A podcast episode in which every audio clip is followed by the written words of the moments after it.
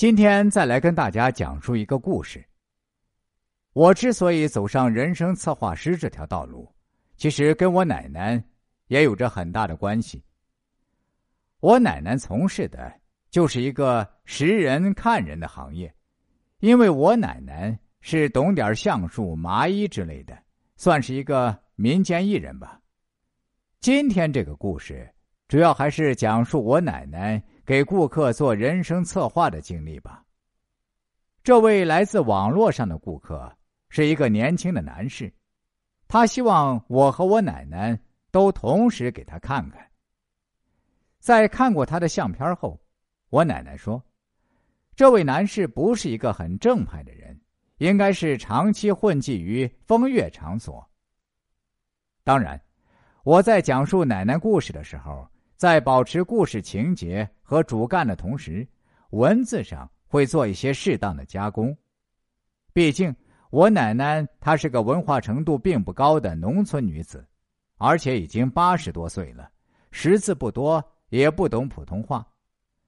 为了方便大家收听节目的需要，我会加以一些文字的润色，但是故事情节绝对是真实的，这一点。我相信大家也可以理解，以后也就不再重复解释了。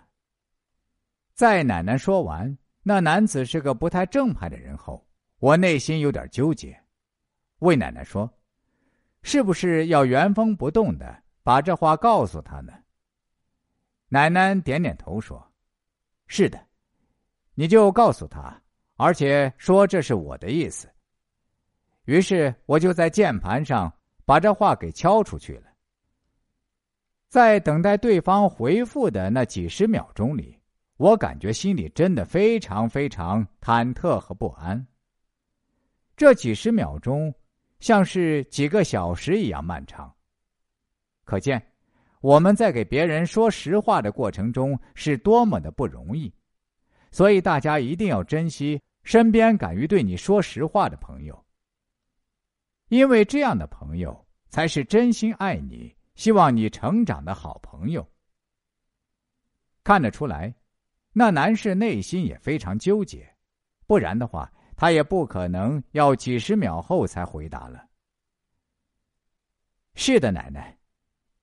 那男士终于也打出了一行文字：“我确实是个混蛋，你没有看错，我不算是个什么好男人。”哦，对吗？那你一定是个有故事的人了。我感到非常庆幸，因为奶奶又一次看对人了。对的，那男士回答说：“我就跟你们说实话吧，我这个人从小家庭条件就比较好，父母对我也疏于管教，所以我少年时候就开始混迹在社会上，跟着一群不良少年鬼混。说来真是惭愧。”我的第一次都是给了一个小姐，那时候我还不满十六岁，不满十六岁。看到这里的时候，我惊呆了。我十六岁还什么都不懂呢。那男士继续说：“我就是个不折不扣的花花公子，几乎每个礼拜都要去那种色情场所逛逛。后来结婚了，我也没有太大的收敛。”虽然我老婆长得也挺漂亮，但我还是会出去找小姐。